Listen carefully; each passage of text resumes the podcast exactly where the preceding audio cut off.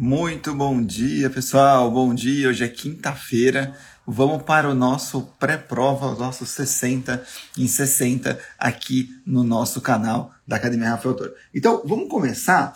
Bom, tô aqui em Porto Alegre hoje, né? Tô é, aproveitando aqui o sul, as carnes boas, boas companhias daqui dessa terra e vamos começar então. Então, Primeira questão que eu queria trazer para vocês. Lembra, as seis primeiras são da parte de métodos quantitativos.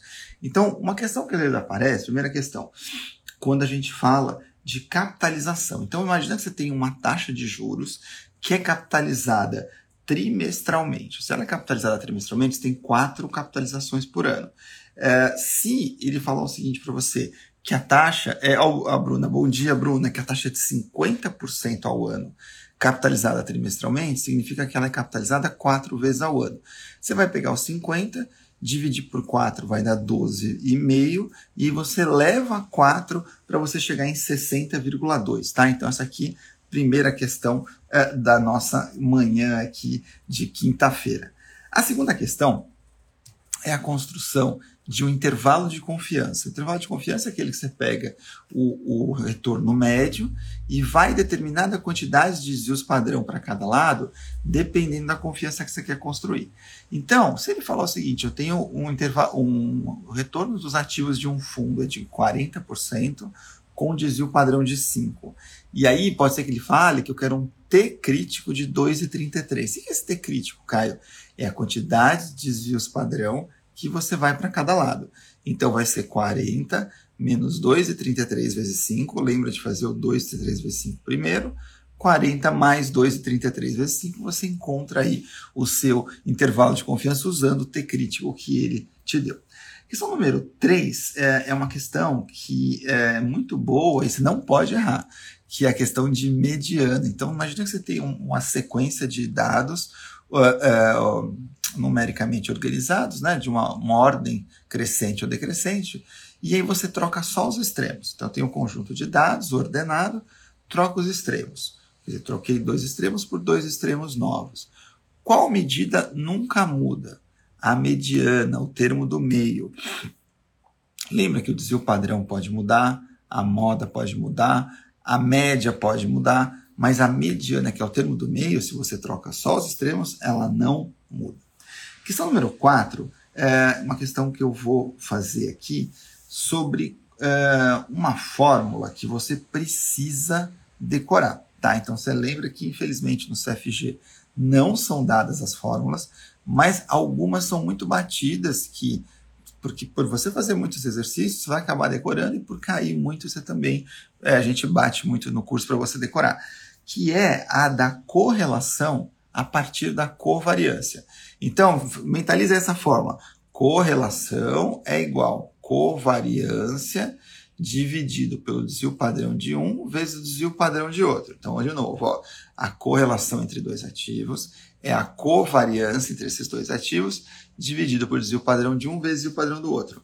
Então, é, pode ser que ele te dê que a correlação é de menos 0,65 ele pede para você calcular a covariância e te dá os desvios padrão dos dois ativos. Dá para fazer? Dá, é só jogar nessa forma. Cuidados. Primeiro, se a correlação está negativa, você deixa o sinal negativo na fórmula, não tira. Segundo, se o desvio padrão está expresso em é, percentual, você divide por 100 e usa na forma decimal para multiplicar, tá bom? E aí você mata. Aí a questão número 5, eu queria aproveitar essa fórmula, que é uma fórmula super importante para o nosso exame, e lembrar é, que pode aparecer uma questão muito interessante, que é uma matriz, interessante para quem, né, Caio? Não, eu acho ela muito bem feita, que é uma matriz de covariância. Então, ele vai dar nove células, três linhas, três colunas, aí você tem as nove células. E a covariância é, vai dar covariância entre vários ativos. Ele vai pedir qual? a correlação entre os ativos. Aí você fala, Caio, tá faltando dado. Não, tem uma sacada. Quando você tem a, a matriz x com x, ele vai te dar covariância de x com x. Lembra a fórmula que a gente fez agora? Correlação é covariância dividido pelo desvio padrão de um vezes o padrão de outro. Se eu tenho a covariância x com x, eu tenho já um numerador. X com X, se eu estou olhando a, a, a, a do, mesmo ativo, qual é a correlação entre eles? É um que ele se move na mesma direção e com a mesma intensidade. Então ficou 1 é igual covariância x com x, dividido por desvio padrão x, vezes desvio padrão x, que é desvio padrão quadrado de x. Pronto. 1, covariância x com x você pegou na tabela, desvio padrão ao quadrado de x é sua incógnita. Você vai achar que o desvio padrão de x seria a raiz quadrada da covariância de x com x. Desvio padrão de y, covariância, raiz quadrada covariância de y com y, e dizer a mesma coisa. Pronto. Aí você tem desvio, os desvios padrão, você consegue, consegue achar a correlação entre eles. É só agora plugar na fórmula, buscando agora a covariância entre eles, tá bom? É uma questão muito interessante que vale a pena investir um tempo, porque se você entendeu isso daqui, fica, é, entendeu o conceito e a fórmula, é só ter um pouquinho de paciência substituir. E eu acho que vale a pena fazer, porque a, o tempo no CFG não é um desafio como é lá no CFP, por exemplo. Não é. Você tem tempo para fazer a prova, são também uma média de 3 minutos por questão, mas dá tempo. E a questão número 6 é uma questão que eu trouxe aqui sobre R quadrado. R quadrado é o coeficiente de determinação. Então, aqui pode ser que a prova mencione ou R quadrado ou coeficiente de determinação. Se ela mencionar o coeficiente de determinação, o que, que ele faz? O R quadrado, o coeficiente de determinação, ele dá para a gente o quê? O grau de ajuste do, da nossa regressão. Então, você tem vários pontos, você quer ajustar uma reta, se for uma regressão linear simples. Se esses pontos estiverem muito dispersos, vai ser difícil ajeitar uma reta, né? Então, quando você for ajeitar uma reta com pontos muito dispersos, o coeficiente de determinação deve ser mais baixo. E quando os pontos estão mais próximos, vai ser mais fácil ajustar essa reta. Então, o coeficiente de determinação vai ser mais alto. Então, ele diz para a gente a, a, a, o quão bem esse modelo está ajustando a realidade. Então, qual que a gente quer? Um coeficiente de determinação cada vez maior. E ele é no máximo 1, ele varia entre 0 e 1, tá bom? Então, essa aqui foi a nossa parte de, macro, de macroeconomia, não, macroeconomia começar agora, de métodos quantitativos. Vamos para a questão número 7, que é uma que faz tempo que eu não falo aqui, que é a curva de Phillips. O que é a curva de Phillips? A curva de Phillips, ela relaciona inflação e desemprego. Tá? Basicamente, isso você precisa saber. Quando é, o, o desemprego sobe, as pessoas têm menos dinheiro, tendem a consumir menos, a inflação deve cair. Quando o desemprego cai, as pessoas têm mais dinheiro, estão mais empregadas, a inflação tende a subir. É realmente uma, é, é, uma é, relação inversa né, que, o, que o Phillips fala.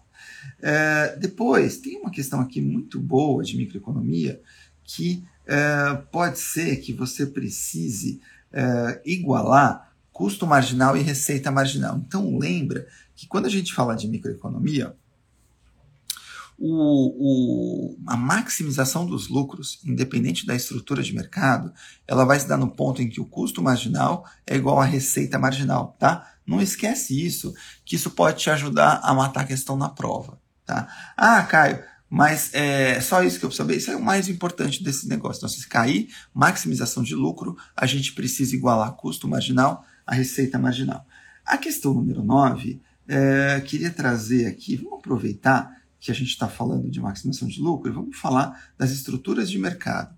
Como são é, é, uma questão que pode aparecer? Bom, você tem que saber o seguinte: a maximização dos lucros se dá quando a receita marginal é igual ao custo marginal, é, pegando o gancho anterior. Segundo, tem que lembrar que no mercado de um mercado monopolista você tem apenas um player, né, que, que tem poder de definir o preço, e é, numa, é, num oligopólio você tem poucos players. Aí falta a concorrência monopolística, que é no curto prazo, você tem uma característica de monopólio, mas a médio e longo prazo, poucas barreiras de entradas, muitos entram e acabam tomando uh, a sua vantagem competitiva, e a competição perfeita, que você é totalmente tomador de preço e a demanda é uma reta. Não pode esquecer isso aqui, tá bom? Questão número 10. Vamos entrar agora na parte de contabilidade. O pessoal não costuma não gostar muito. Vamos embora, vamos lá. É, questão número 10 fala que um, é, uma empresa utilizou caixa para é, comprar estoque. Então, mentaliza na sua cabeça lá o, o, balanço patrimonial. Só o lado esquerdo eu quero, não precisa fazer só o lado esquerdo em cima, ó, que são as partes ativos circulantes. Eu tenho caixa, eu tenho aplicações financeiras, estoques e contas a receber, tá? dentre esse bloco do, do, das, do, do ativo circulante, o que, que vai ser feito? Ele vai diminuir caixa para comprar estoque. Bom, o ativo circulante mudou? Não, porque você diminuiu uma conta e aumentou a outra conta do, do, do mesmo grupo. Então, no final do, do dia, o, o impacto é zero. Mas ele pede para você calcular a liquidez seca. E o que, que é liquidez seca? Ativo circulante menos estoques sobre passivo circulante. O ativo circulante não mudou, mas o estoque aumentou. Você comprou estoque. Então o numerador vai diminuir porque você vai subtrair para o número maior. Divide pelo passivo circulante, que não, a gente não falou nada de passivo circulante, ficou igual. Então o que, que aconteceu com o seu sua liquidez seca? Reduziu por conta de uma redução no numerador. Tá? No numerador. Questão número 11 uma questão sobre giro do ativo que é muito importante você lembrar. Giro do ativo é sim uma fórmula simples, mas é uma fórmula que a gente não usa muito no nosso dia a dia. Que é a receita sobre o ativo total. Ah, é sempre receita? Não, pode ser faturamento, receita líquida. Sempre ativo total? Não, pode ser ativo total médio, ativo, enfim. A ideia é saber o quão bem você está usando os seus ativos para gerar receita. É só isso. Ele vai te dar um monte de coisa que você não precisa, mas você só precisa lembrar dessa forma. Questão número 12 é uma questão do efeito clientela. O que é o efeito clientela, Caio? Efeito clientela, fazia tempo que eu não trazia, hoje eu estou meio nostálgico, né? Trazendo questões aqui que têm aparecido aqui. A gente só tem 60 questões aqui para falar, daria para falar de umas 300. Aí temos cinco simulados para brincar, mas eu, vamos trazer aqui umas que têm aparecido que estão meio aqui é, é, na minha memória lá atrás, puxando um pouco. O efeito clientela é assim. Ele diz que o, se uma empresa altera a política de dividendos, haveria uma alteração na demanda pelas, pelas ações dessa empresa. Como assim, Caio? Porque você tem clientes, né, que é um nome que quando a gente traduz português não ficou muito bom, mas esses, esse clientele em inglês seria um grupo de pessoas, um grupo de investidores que tem afinidade entre eles. Então tem um grupo que gosta de receber bons dividendos e tem um grupo que não gosta de receber bons dividendos e prefere que a empresa reinvista os dividendos nela mesma para tentar ter lucros maiores lá na frente. Então, pode ser que a empresa decida, a gente percebe isso muito na hora que a empresa altera a política de dividendos. Então, pode ser que a empresa fale assim: olha, eu vou pagar no, na próxima janela 15% a mais de dividendos. E aí, as pessoas desse grupo que gosta de dividendos vai lá e compra mais ações da empresa. Então a empresa detecta que tem um aumento das, da, da, procura pelas ações dela. Então esse é efeito clientela, porque teve uma mudança no, no, na minha política de dividendos, eu atraí um grupo que gostaria de comprar minhas ações. Tá bom? Questão número 13, vamos entrar agora nessa parte de finanças corporativas. Eu gostaria de falar, vamos falar do, do ROI, o ROI é o Return on Equity, tá? É, o ROI, ele pode aparecer em, em, outra forma. Você fala, cara, o Return on Equity é o retorno lucro líquido sobre equity, patrimônio líquido. Aí você vai ver a questão, fala, pô, não tem nem lucro líquido, nem patrimônio líquido. É, mas pode ser que ele queira brincar com você com o chamado modelo do POM. O que, que é o modelo do POM? É uma forma que você decompõe essa fórmula do retorno sobre patrimônio líquido em três itens, tá? Você vai fazer uh, margem líquida, giro do ativo, foi o que a gente falou agora há pouco, e alavancagem. Então ele te dá os três, basta você multiplicar, tá? Cuidado com essa questão, porque às vezes as pessoas falam, Caio, mas eu tenho que fazer um mais, fecha parênteses. Não. Se ele te der só os três, você multiplica.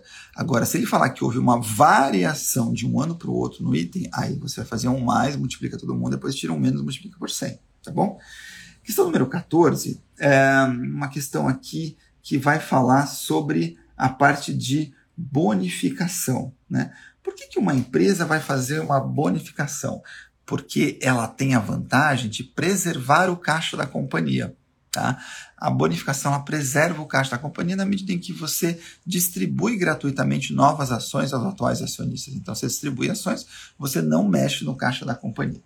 Questão número 15, né? Foi legal ontem que a, a Michelle lá, eu gosto muito da Michelle, não um beijo grande para ela, ela é, falou assim, ontem, o, o, o, todas as os nossos, essas certificações aqui, elas têm muitos termos em inglês, né? E aí no CGE, ontem na live, não foi diferente. Aí ela falou para mim, ela veio, eu caio com inglês. Então, mais um aqui, que é a questão de pilot fishing. O que é pilot fishing? Pilot fishing é assim, quando você está num processo de uh, oferta pública, você tem, uh, imagina você fazer um IPO, uma oferta pública de algum ativo da sua empresa. Pela instrução CVM 400, é um caminho longo, né? Um caminho longo, que graças a Deus, né? Na verdade, graças a CVM. Por quê? Porque é, é, tem que ter todo um cuidado com o investidor, com divulgação de informações. Oi, Vanessa, é, bom dia. Essa aqui é do CFG. E um monte de coisas que é importante a gente considerar aqui. É, então, é, a empresa, quando ela está montando ali é, todo o trabalho, imagina todo esse trabalho, gasta um monte de dinheiro, contrata um monte de gente, faz roadshow, viário, e aí chega na hora H, pouquíssima gente se interessa pelo papel da empresa. Puta, é uma frustração enorme. Então, a 400, imagina, bom dia, Vanessa. A 400, ela fala o seguinte: o, o, a empresa pode fazer uma consulta, né, uma, uma, uma um estudo de viabilidade para ver durante o processo da, da, da, da, oferta pública se há, se há intenção de investidores comprar. Então, é uma consulta formal, tá? um processo super detalhado, e que a empresa pode consultar ali um determinado número de investidores para que, que não é para garantir que ela vai ter demanda, é para saber se as pessoas teriam interesse. É uma forma de tentar minimizar esse problema. Então, quando acontece isso, a gente está falando de uma prática chamada pilot fishing, né? que é você pescar ali para ver se alguém vai morder seu anzol. Tá? Então, isso aqui é super importante para a nossa prova. Vamos entrar agora na questão 16, que é agora aquele blocão de renda fixa, renda variável e derivativos. É, IMAB. O que, que é IMAB? Essa pergunta é importante. O IMAB ele é o índice de mercado Ambima, né? A Ambima tem uma série de índices, principalmente de renda fixa. Esse aqui é o B porque segue as LTIs B, que são atreladas ao IPCA. Então, qual que é o critério? A Ambima tem batido um pouco nisso, tá?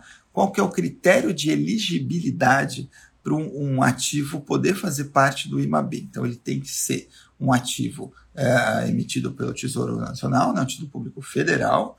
Segundo, tem que ter vencimento superior a um mês e terceiro, tem que ser colocado via oferta pública ou é, é, oferta competitiva, que às vezes é o nome que aparece na prova. Tá? Questão 16. Questão 17, vamos fazer uma tranquilinha aqui, que é de fundo reservado, que aparece. O que é um fundo reservado? Fundo reservado é um fundo destinado a um grupo de investidores que tem uma relação entre eles. Então, pode ser o grupo de é, companhias do mesmo grupo econômico, podem ser uma família, podem ser cotistas que têm algum, algum vínculo societário, empresarial e tudo mais. Então, ele fica no meio do caminho entre um fundo exclusivo, que é aquele para um cotista só, e um fundo tradicional, que aí pode entrar, via de regra, qualquer um. Tá? Então, essa foi a questão número 17.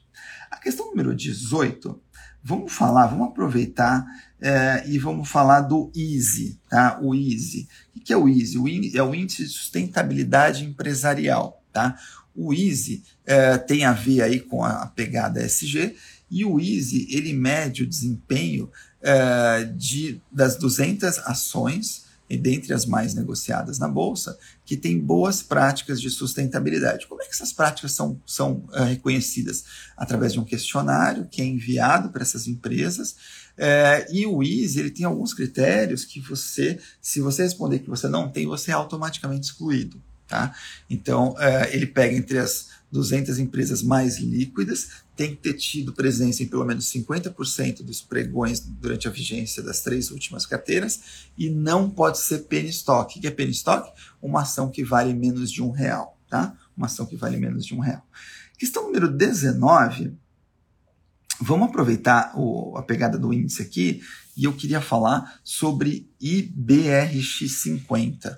Né? Tem uma questão que pode aparecer que sobre os critérios de ponderação. Então, uma coisa é a elegibilidade, que é o que você vai poder ser ele, ele, elegível para fazer parte do índice. Outra coisa é assim, uma vez que você foi eleito a fazer parte do índice, qual que é o peso que você vai ter na carteira? Tá? Então, no Easy, por exemplo, que eu falei agora há pouco, quanto maior as práticas, maiores as práticas de sustentabilidade, maior o peso que você vai ter no índice. No IBRX 50, ou a ponderação é pelo critério do valor de free float, é, pelo valor de mercado do free float, ou seja, o valor de mercado das ações de circulação. São todos assim? Não, a maioria dos índices são assim, mas tem algumas, algumas exceções. Dow Jones, ponderação pelo preço. IBEX 50, ponderação, isso que a gente falou, pela capitalização de mercado do free float. É, o, o S&P 500 também segue essa linha. Ibovespa, o Ibovespa não, o Ibovespa ele tem é, a, o valor de mercado de free float como critério de ponderação, mas com um limite baseado na liquidez, tá? Então você tem várias formas. E você tem aí até o índice de energia elétrica, que é um super específico aqui no Brasil, que ele é equal weighted, ao caio com o inglês. O que é equal weighted? Ele tem ali uh, pesos iguais. Então não é que uma tem mais, todas, todas têm o mesmo peso, tá bom? Questão número 20, vamos fazer uma questão de box. O que, que é box, Caio? Uma caixa? Não, é uma caixa, mas box é uma operação que envolve quatro uh, operações com opções. Duas compras, duas vendas, duas opções de compra, duas opções de venda. Como é que eu detecto que é um box? Primeiro, porque são quatro operações. Segundo, porque eles vão ter dois, dois strikes, só dois strikes, tá? E você vai ter quatro prêmios: dois que você recebe por ter emitido as opções, ter lançado as opções, e dois que você paga por ter comprado as opções. Então, imagina que tem ali 80 e 70 dos strikes. Quanto você ganha? 10. Ah, então é um ganho certo de 10? É um ganho certo de 10. Mas você vai, mas você vai ter o quê? Um custo para montar essa estrutura. Por quê? Porque o, o prêmio que você gastou para comprar as opções vai ser maior que os prêmios que você recebeu por ter vendido as opções. Então, imagina que você gastou 10, você ganhou 10, mas você teve que, para montar essa estrutura, você teve que pagar 8. Então, você ganhou 2. 2 em cima de quanto? 2 em cima de 8. Tá? Então, você ganhou 25% nessa estrutura tá bom? 2 sobre 8. Questão número uh, eh, 21, vamos fazer uma questão sobre uh, uma opção com barreira. O que é uma opção com barreira? Opção com barreira é assim: você tem o, o cálculo tradicional da opção, mas aí existe uma barreira. E a opção, imagina que ela seja do tipo up and in, knock and in. Fala, Caio do céu, o que, que é isso? Up and in. Você passa da barreira up, vira in, ela começa a valer. Knock in, você entra para a opção. Então, é, quando ela passar da barreira, ela começa a valer. Então, imagina que você tem uma opção com strike 40, barreira 50 e prêmio 5. Então, é, se ela tiver a 45 sobre 40 do strike, você exerceria. Mas se ela é do tipo knock in, and in, você ainda não exerce, porque ela só começa a valer no 50. Então é como se fosse um novo strike aqui. É só quando passar da barreira, se ela for Nokia Nina Penin, que você começa a ganhar dinheiro, tá bom? Questão número 22 é uma questão de cláusula de call e put. Dá uma aqui. Uma questão de cláusula de call e put. A cláusula de call e put é assim. É, o pessoal às vezes confunde. Quando você emite um título, você pode embutir uma cláusula de call e put. Então, eu sou um emissor, vocês são os investidores. Eu emiti o título para vocês. Vocês vão ter, podem ter, uma cláusula de put, porque o título está com vocês, vocês podem me devolver. E eu tenho uma cláusula de call que eu posso chamar de volta o título. Então, lembra na mão de quem está o título. Se eu posso ter uma cláusula de call chamar o título, isso me beneficia. Então você, investidor, vai aceitar só se você pagar mais barato. E se você tiver uma cláusula de put, isso te beneficia. Então eu só vou aceitar vender se você pagar mais caro. Tá bom? Isso aqui é importante para você lembrar. Questão número 23 é, é uma questão legal sobre é, valor intrínseco de opções. Toma cuidado porque o valor intrínseco de uma opção de compra, por exemplo, nada mais é do que o preço do ativo objeto menos o preço de exercício. Não tem a ver com prêmio. Então imagina que você tenha um, um strike 40, prêmio 5, o mesmo exemplo que eu dei agora, e o, o, você tem lá em cima o preço do ativo objeto 50. Então se o preço ativo objeto está valendo 50 numa compra de uma call, e o strike é 40, você já pode exercer que ela está dentro do dinheiro, você ganha 10. E qual que é o valor intrínseco? 10, porque você não considera o prêmio. tá bom? Bom dia, Elisa. Essa, essa daqui é a live do CFG. Bem-vinda, bom dia. E a questão 24 é uma questão aqui que aparece, que é a questão das garantias das debêntures. Lembra do tal do refluxo? Qual que é a ordem de garantia das debêntures? Real, flutuante, quirografária e subordinada, tá? Vamos agora entrar no bloco de teoria moderna de carteiras, né? Estamos chegando, eu, eu já falei isso aqui, mas acho que é importante a gente lembrar. O CFG, as 30 primeiras questões são as mais complicadas. E as 30 últimas são muito mais tranquilas. Então, o que, que eu falo muito para os meus alunos aqui no curso? Começa pela 31 por quê? Porque você vai dar uma estilingada, são questões rápidas, objetivas, diretas, em que você vai conseguir é, bons pontos, vai conseguir uma energia boa para tocar a prova, e aí você volta a partir da 1 mais para frente. Por quê? Porque você está mais tranquilo, que você já teve certamente um bom desempenho nas 30 últimas, tá bom? Tanto é que a live até flui depois que a gente passa da 30, estamos na 25. É, teoria moderna de carteiras. Então vamos lá. Quando você tem uma carteira, questão 25, só com ativos domésticos, se você adiciona um ativo estrangeiro, qual que é o mais provável resultado esperado? Se eu trago um, uma, um ativo estrangeiro para uma carteira de ativos domésticos, o mais provável é que eu tenha uma diminuição de risco. Por quê? Porque eles têm uma correlação baixa entre eles. Ah, vai melhorar o retorno? Não sei. Não dá para afirmar, tem que fazer a conta mas eu posso afirmar que por eles terem uma correlação baixa, ativos estrangeiros e ativos domésticos, a gente tem uma redução de risco.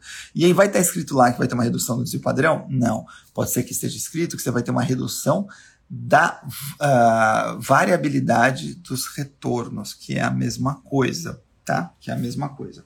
Questão número 26 é uma questão que fala assim, é, uma fórmula que você precisa decorar também é a do CAPM, tá? Lembra que o CAPM é uma fórmula que traz para a gente o que? Qual que é o retorno requerido por um investidor, dado o, a taxa livre de risco, o beta e o prêmio de risco de mercado. E o prêmio de risco de mercado está naquele parênteses que dentro do parênteses é retorno de mercado menos taxa livre de risco. Então pode ser que ele fale o seguinte, ó, o retorno requerido pelo CAPM é 14, taxa livre de risco 5, prêmio de risco de mercado 10. Então você tem 14 igual a 5 mais beta vezes 10. Isola o beta, você descobre o beta. Ele fala quanto que seria o retorno requerido né, se o retorno de mercado passasse para 12. Aham, aí você tem que voltar. Então o retorno requerido ficou taxa livre de risco 5, mais beta que você acabou de achar é 1,8, abre parênteses, retorno de mercado agora passou para 12, menos livre de risco 5, você acha o novo retorno requerido, tá bom? Na verdade, você vai aplicar duas vezes a mesma fórmula. Questão número 27. Vamos pegar o gancho da correlação, que ele fala assim. É, dois ativos, eu tenho dois ativos. Aí ele fala, ah, eu tenho desvio padrão de um, desvio padrão de outro, retorno de um, retorno de outro, beta de um, beta de outro, um monte de informação desnecessária. Aí ele fala assim, os dois ativos são perfeitamente positivamente correlacionados. Se isso é verdade, que eles são perfeitamente positivamente correlacionados, qual que é o coeficiente de correlação entre eles? Um. Porque perfeitamente é um, positivamente é mais um. Então são dois ativos que se movem de forma idêntica. Tem alguma vantagem você combiná-los numa carteira? O único caso não tem vantagem nenhuma de diversificação. Então coloca como é que você monta a carteira? Põe 100% no ativo de menor risco. Pronto, acabou. Essa é a resposta, né? Questão interessante. Questão número 28, ele vai falar um pouco da fronteira eficiente, tá? E ele pode falar assim, ó, é, a linha de mercado de capitais. Fala, Caio, você sempre falou em inglês Capital Market Line, a prova está falando linha do mercado de capitais? É, é a mesma coisa. Como é que a gente compõe, como é que a gente constrói a Capital Market Line? E eu vou fazer a fronteira eficiente mais a taxa livre de risco. Só isso, só isso, cara, só isso. Questão número 29, vamos aproveitar e explorar um pouco essa questão do CML versus SML. É Capital Market Line, linha do mercado de capitais, fronteira mais livre de risco. Da fronteira, olha, o, o, o RS Garcia, que é, desculpa, eu não sei se é nome, que eu não gosto do, do Instagram porque tem esse negócio, mas o, o, a CML, eu, você leu o meu pensamento aqui. É, como fica a reta CML com a adição do ativo livre de risco? Na verdade, a CML já tem o livre de risco. quem tinha era a fronteira, que a fronteira você não tinha livre de risco. Aí quando você pega a fronteira e adiciona o ativo livre de risco, você chega na CML. E aí a pergunta que eu queria fazer era essa: qual que é a diferença da CML, que é a linha do mercado de capitais, e a SML, que é a linha do mercado dos títulos, a Security Market Line? É que no título eu estou olhando o beta, estou olhando o ativo, o risco sistêmico. Então a grande diferença entre a CML e a SML é que elas relacionam retorno por risco total, dizia o padrão na CML, e retorno por risco sistemático, que é o beta na SML, tá? Beleza. E a questão número 30, risco diversificável ou não diversificável. Como é que a gente é, pode desmembrar isso aqui? Risco diversificável, primeiro assim, risco total, desvio padrão. O desvio padrão eu posso quebrar em dois: risco sistemático e risco não sistemático. O risco sistemático é aquele que eu não diversifico, tenho não uma vez só, que é o beta. E o risco não sistemático é aquele que eu diversifico. Então, lembra isso na cabeça, você não erra essa questão lá na prova, tá bom? Vamos entrar agora, questão 31. Ufa, chegamos aqui na parte mais tranquila da live, que é, são as questões é, da segunda metade da prova, tá? 31, 32 e 33 são questões de finanças comportamentais. Então, primeira questão aqui, 31. Como é que a gente é, distingue, né, quais são as principais diferenças entre a teoria moderna de finanças do Markowitz e as finanças comportamentais? Então, primeiro, teoria moderna de finanças, eu olho a carteira como um todo, estou preocupado com a correlação entre os ativos. Finanças comportamentais, eu olho ativo por ativo.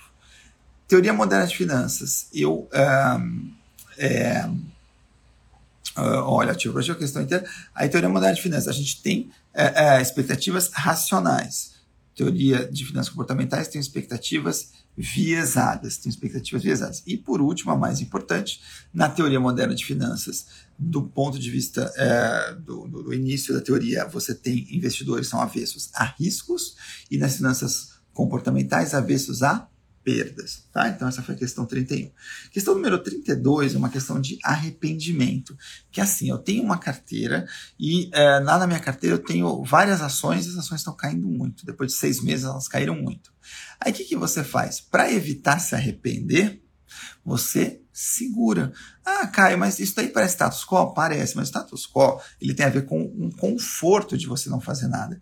E esse daqui é um desconforto, você fica ali tentando evitar um arrependimento e você não decide, né? ou decide não fazer nada. E questão número 33 é, é uma questão de ilusão de controle, que ele fala assim, tem um investidor voltou aqui, acho que deu uma pipocada aqui por causa da conexão, voltou, é que está chovendo aqui em Porto Alegre hoje, chovendo bastante e aí a internet sempre dá uma oscilada aqui, tá? Então, uh, você tem um investidor que acabou de, de uh, começar a operar no mercado de ações e ele acredita que pelo fato de ele escolher as ações, ele tem mais chances de acertar uh, o investimento ao invés de delegar isso para um gestor profissional.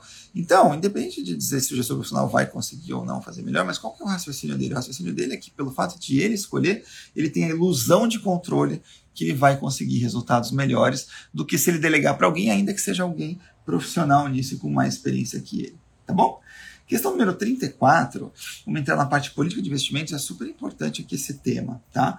É, quais são as etapas do, da política de investimentos? Primeiro, planejamento. Segundo, execução. Terceira, realimentação. São as três grandes etapas. Ah, Caio, mas e o diadinho lá do, do, é, do dia sim, diadinho lá do, do é, planejamento financeiro? Não tem nada a ver.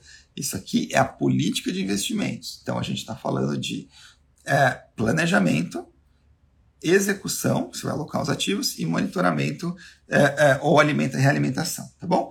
Questão número 35 é, é uma questão que eu gosto, porque a gente fala assim, quando eu vou montar a carteira do cliente.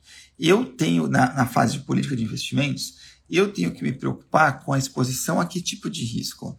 Você teria que se preocupar com a exposição ao risco sistêmico, porque lembra que o risco sistêmico é aquele que a gente não diversifica.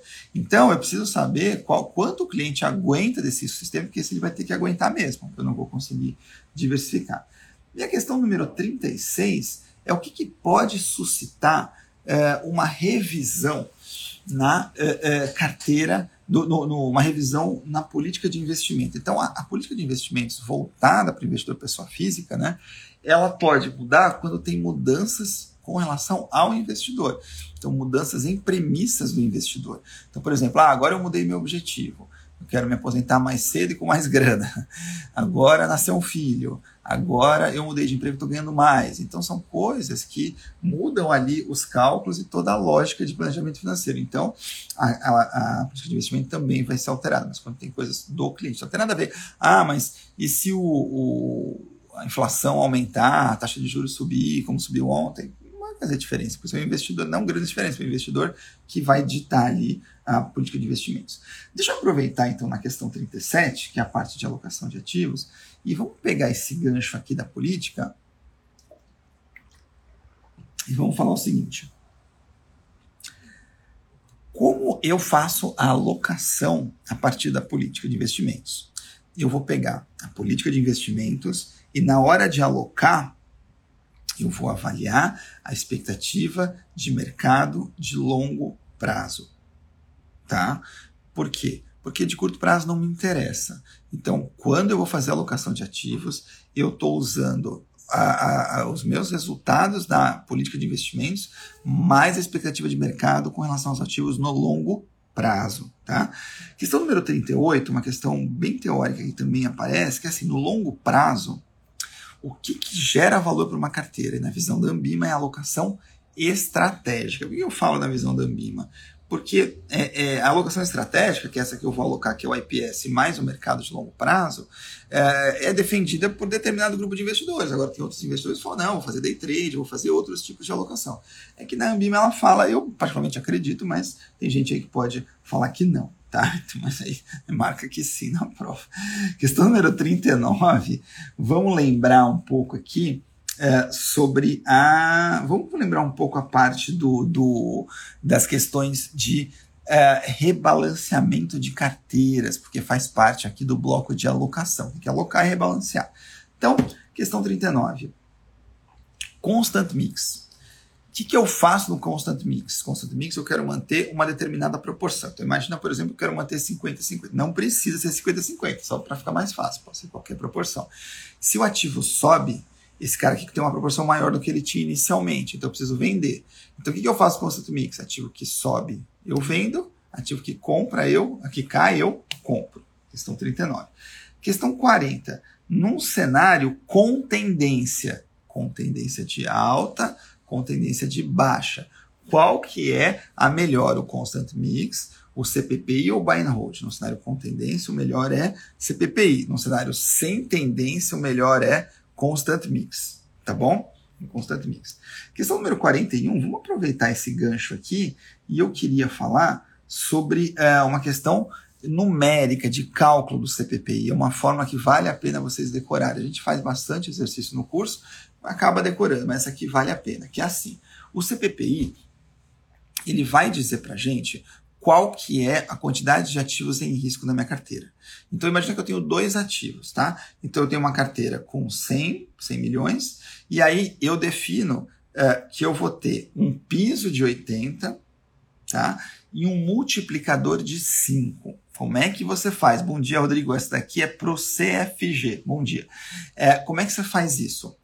É, dinheiro em risco é igual M igual a 5, abre parênteses, total da carteira 100, menos 80 do piso, fecha parênteses. Então, 100 menos 80 vai dar 20, 20 vezes 5, 100. Então, você começa com 100 milhões de reais em ativo com risco, que é total da sua carteira. Tudo bem. E zero no livro de risco. Aí, o ativo com risco cai 5%. Então, imagina, Rodrigo, eu que agradeço. Aí, quando o ativo livre de risco cai 5%, é, é, o ativo com risco cai 5%, minha carteira, que era de 100, total com risco, vai cair para 95. Vamos jogar lá na fórmula de novo. Dinheiro em risco é igual 5 que multiplica 95 menos 80. 95 menos 80 vai dar 15. 15 vezes 5, 75. Então você teria que baixar a sua alocação em ativos com risco de 95 para 75. E os outros 20 você compra em ativo livre de risco. E mostra para gente como de fato o CPP, quando o ativo cai, eu vendo, que é o contrário do mix constante. E no CVP, quando o ativo sobe, eu compro. tá? Eu compro. Então, maravilha, essa foi a 41. Questão 42, é, vamos falar do Black Litterman. O que, que é Black Litterman, cara? Black Litterman é uma forma de alocação de ativos em que você considera a fronteira eficiente, que a gente chama de média variância, aqui para mudar, para falar bonito, é, mais expectativas de mercado. Então, assim, a fronteira eficiente que você usa para fazer a média variância, às vezes ela te dá uns valores meio absurdos. Então você pode introduzir ali algumas premissas que você coloca no modelo, né, que não são relacionadas ao, ao, ao modelo da média variância, e roda o modelo da média variância de novo. Aí você vai ter ali a chamada, é, o chamado Black Litman. Questão número 43 é uma questão de Monte Carlo. Monte Carlo é uma outra forma de você alocar ativos, e a grande vantagem do Monte Carlo é assim, é que as três grandes que a gente vê aqui no CFG, que é a média variância, né, que é a, a, a fronteira eficiente, a Black Litterman, que adiciona os, as expectativas de mercado, e o ALM, que é o Asset Liability Management, né, que é a gestão de ativo passivo, elas se baseiam em dados passados. O, o, Monte Carlo ele vai fazer simulações e você vai poder informar a distribuição de, de, de probabilidades e aí você olha o futuro. Eu não estou preso no passado. Então a grande vantagem do Monte Carlo é que eu não estou preso no passado. Questão 44. Caio, você falou de um tal de ALM. O que, que é isso? A ALM é o, a gestão de ativo e passivo. Então quem faz ALM principalmente? Banco, seguradora, plano de pensão benefício definido. Banco, seguradora, plano de pensão benefício definido. Pessoa física faz? Muito provavelmente não. Tá? Por quê? Porque esses três que eu falei, eles ficam o tempo inteiro, eu falo brincando, né? Que é um olho no peixe, um olho no gato. Por quê? O banco, ele tem ali os ativos, que ele tem a carteira de empréstimo para receber, mas ele tem que pagar os investidores do banco, do CDB, da poupança, que para eles são os bancos passivos. A seguradora tem os ativos, são os prêmios que ela recebe por vender os seguros, mas ela vai ter que pagar as indenizações, então ela está sempre gerenciando um contra o outro. E o plano de benefício definido de, de, um fundo de pensão é a mesma coisa, que a diferença é que eu recebo as contribuições do pessoal da idade da ativa, são os ativos do plano, e eu pago as aposentadorias para os aposentados pensionistas do plano que já estão já, já se aposentaram. Então é isso que é importante você saber. E a questão número 45, vou tomar uma aguinha aqui que eu trouxe hoje é uma questão de alfa. Cuidado, que a gente fala muito no mercado que gerar alfa é você ganhar acima da, da, do seu benchmark. E do ponto de vista teórico, não é bem isso. É você ganhar acima do retorno exigido pelo CAPM. Então, Caio, como é que eu calculo alfa na prova? Você pega lá o retorno que deu o ativo ou o fundo e diminui do CAPM. Lembra falar do CAPM? Retorno de mercado, abre parênteses, taxa livre de. É, é, taxa é, CAPM, retorno requerido, taxa livre de risco, mais beta, abre parênteses, retorno de mercado menos livre de risco. Lembra que dentro do parênteses, quem que é? Prêmio de risco de mercado. Tá? Então faz um menos o outro, você descobre o seu alfa. Maravilha. Viram como a live anda agora, depois da metade? Dá uma deslanchada aqui, é uma maravilha. Tem três questões agora de novas tecnologias em finanças, tá? O que, que eu quis trazer aqui para vocês? Vantagens do Open Banking. Peraí. Quais são vantagens do Open Banking? O Open Banking é esse programa do Banco Central que permite que, desde que você autorize, você compartilhe seus dados com. Uh, as instituições que participam do Open Banking. A grande vantagem é assim: primeiro, você, é, é, ao compartilhar, você tem o benefício de que você facilitou a vida de aplicativos de planejamento financeiro pessoal e familiar. Por quê? Porque ele tinha que buscar o, o, o seu saldo, o seu extrato, suas aplicações, tudo em cada banco. Agora você consegue muito mais rapidamente. Segundo, tá, é, contribuir para a inclusão de, de mais pessoas uh, no sistema financeiro nacional, à medida em que, no sistema bancário, à medida que você aumenta a concorrência. Tá? E terceira, você conseguiu comparar serviços mais claramente, porque agora está tudo junto ali. O que não é verdade é que o Open Banking ajudaria a regulação e fiscalização do Banco Central. Não, o Banco Central não fez Open Banking com esse propósito. Isso não é verdade. Tá? Questão número, essa foi a 46. Questão 47 Vamos falar de algo trading. O que é algo trading, cara? Algo trading é assim. Imagina que você queira vender muitas, é um gestor, você precisa vender muitas ações de uma empresa. Se você colocar a ordem de venda de uma vez só, você pode mexer no preço do título. E aí o, o, seu cliente não vai gostar, porque você vai ter que vender e vai perder muito dinheiro, porque o título vai cair muito, né? a ação vai cair muito. Então você pode montar uma negociação via um algoritmo que você define assim, ó, fala, eu quero que vende, se a ação começa a cair, por exemplo, mais do que 1%, para de vender. Espera voltar a subir, vende mais um pouco. E é uma ordem que você deixa lá, o robozinho vai atualizar. Então a melhor forma de fazer isso é via um algo trading. E a questão 48, uma questão de sandbox regulatório. Sandbox regulatório é uma experiência que começou lá no Reino Unido, que o objetivo era aproximar os empreendedores que uh, utilizam tecnologia em serviços financeiros, que a gente chama genericamente de fintechs, de quem? Do regulador. Por quê? Porque esse cara, esse empreendedor, ele traz muitas coisas novas e com uma velocidade muito rápida. E muitas vezes o, o regulador nem sabe. E outra, esse cara aqui faz alguns produtos que nem tem regulação específica ainda. Então a ideia é aproximar regulador e empreendedor num projeto que tem um tempo definido, ciclos geralmente de um ano, né? Estamos tá rodando primeiro agora. É, que você não precisa ainda ser uma, uma empresa, uma, uma instituição autorizada a funcionar pelo Banco Central, não precisa, tá? E você vai atuar num cenário real, com clientes de verdade, mas num ambiente controlado, tá? Então, essa é a grande questão. Então, é um cenário real, tempo limitado e um ambiente controlado de testes. Aí a ideia é que o regulador e o empreendedor vão se entendendo ali quanto ao serviço, vai se criando a regulação, o produto também já vai sendo criado com base na regulação, e ao final o Banco Central pode conceder a licença para essa instituição é, funcionar. Tá bom? Beleza, então.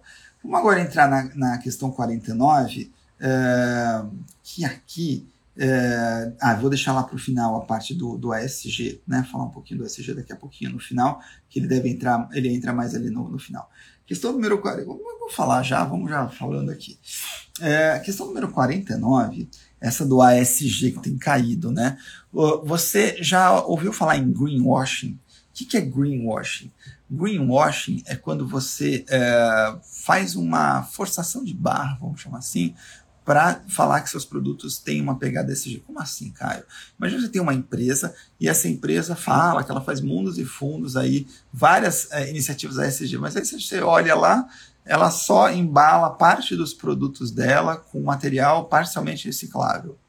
Isso é greenwashing, é você é, é, é mentir, é você exagerar é, as suas iniciativas ASG para dizer que você é mais é, sustentável do que você realmente é. Questão 49.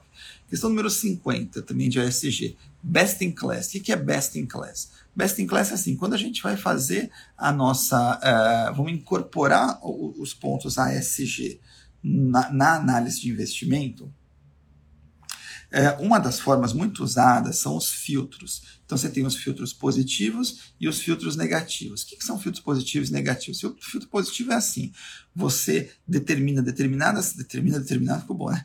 Você escolhe determinadas características que é, a empresa tem que apresentar para que ela seja elegível para é, é, você investir nela.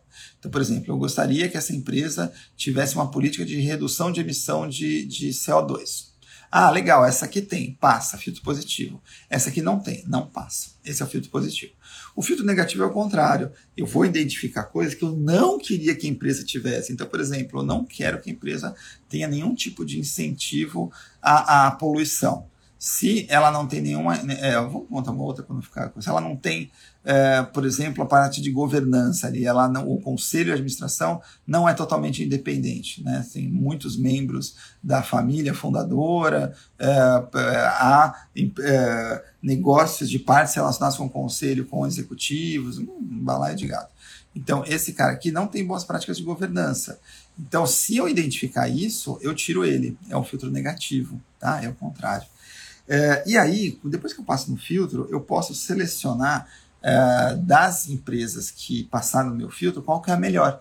Então, o best in class é isso: eu passo o filtro e vejo qual que é a melhor na minha classe das que passaram. Tá? E geralmente, quando é classe, né, best in class, são empresas que têm ali coisas parecidas, então escolhe a melhor, né, uma forma de otimizar meu dinheiro.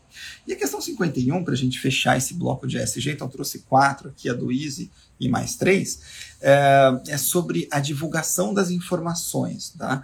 É, tem é, havido um movimento no mundo de uns anos para cá para você ter um padrão de divulgação de informações. Como assim, cara? A gente não tem um padrão de contabilidade, eu sei que vocês não gostam, mas tem um padrão de contabilidade. Por quê? Você pode pegar o balanço de uma empresa e o balanço da outra, as duas seguiram as mesmas regras contábeis, se for aqui no Brasil ou nos Estados Unidos, qualquer lugar, né? ou seja, dentro de um país.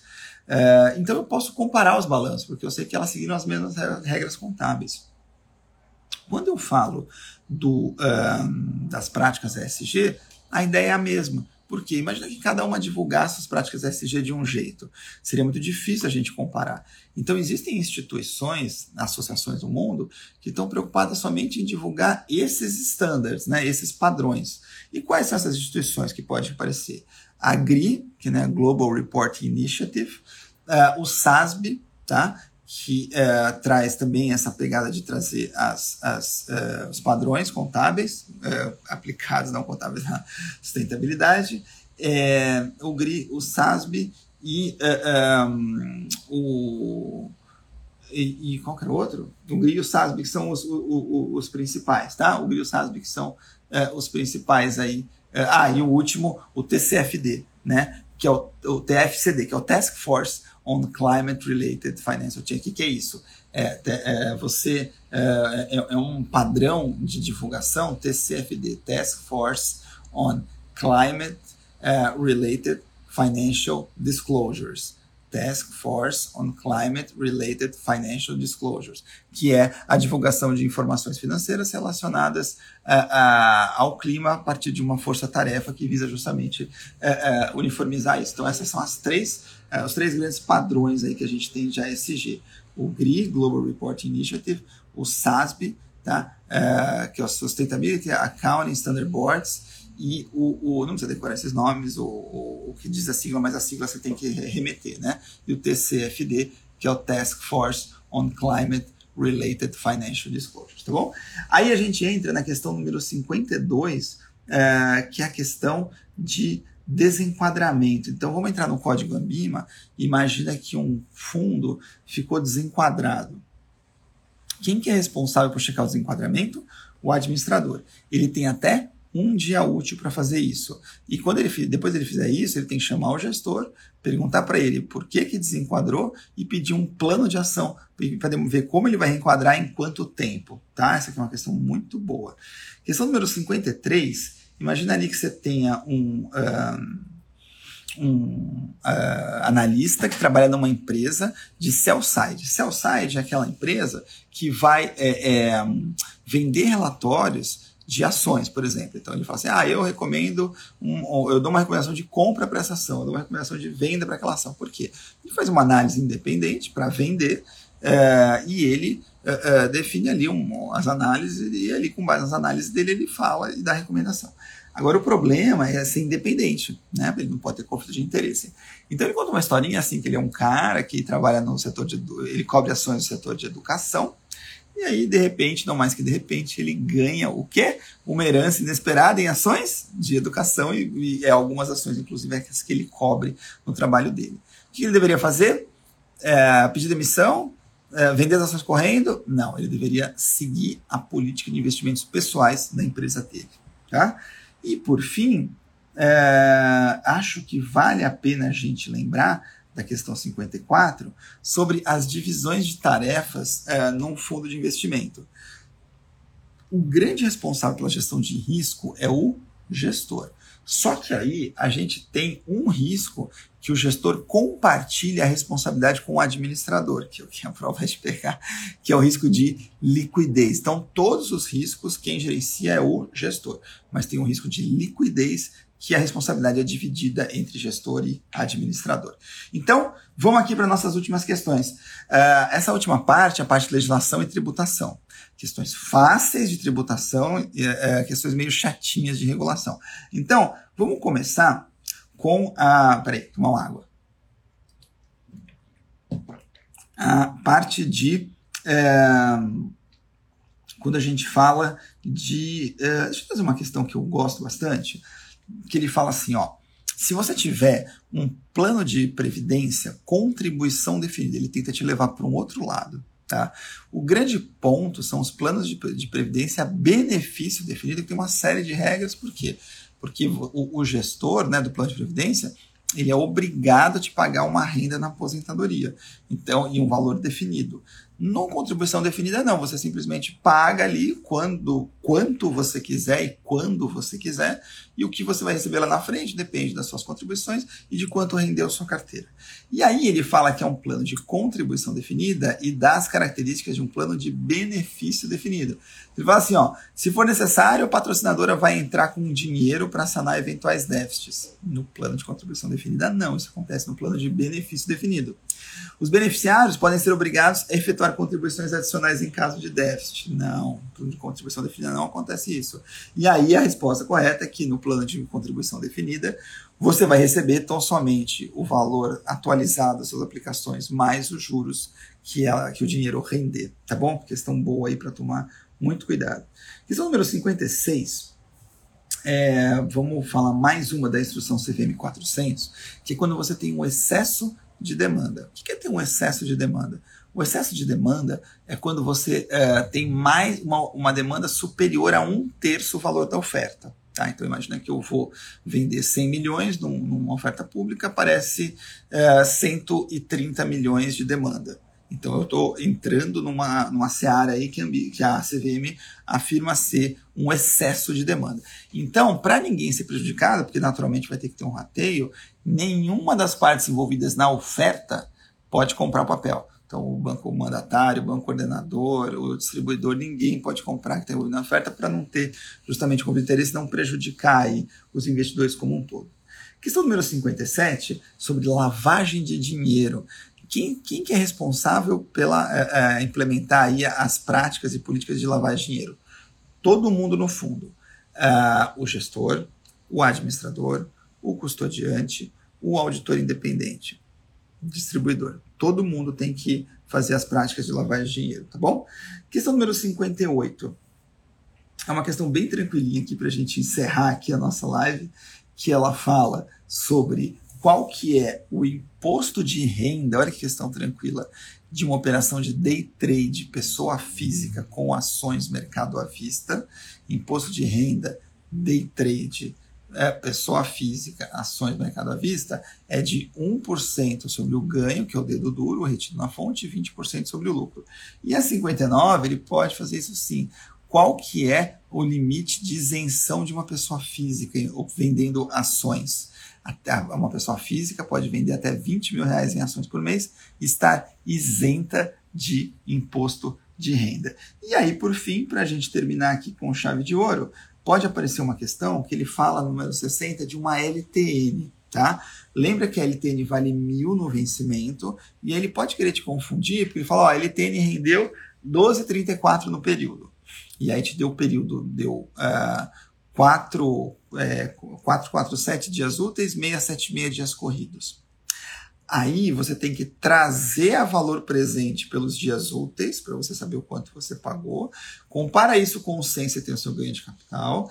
E você vai aplicar a alíquota dos 676 dias corridos. Então, de 0 a 180, 22,5. 181 a 360, 20.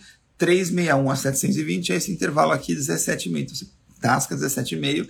E aí pode ser que ele te pergunte ou o ganho líquido, você reduz esse valor, ou o próprio imposto de renda, que é esse valor aqui que a gente fez. Tá bom? 60 e 60 na mosca, às 7 e meia da manhã, exatamente. Quero agradecer muito aí a presença de vocês. É, desejo a todos uma ótima prova. É, obrigado Demétrio. Bom ter você de volta aí. Agradeço muito a presença. Obrigado, Rafa. E semana que vem tem mais. Então, boa prova. Hoje é dia de aprovação. Mandem notícias. E quem ainda não vai fazer a prova hoje, bons estudos. Um ótimo restinho de semana, um excelente final de semana. E semana que vem, quinta-feira, seis da manhã, seis e meia da manhã, estamos de volta, tá bom? Tchau, gente. Obrigado. Bom dia a todos. Um abração. Obrigado. Tchau, tchau.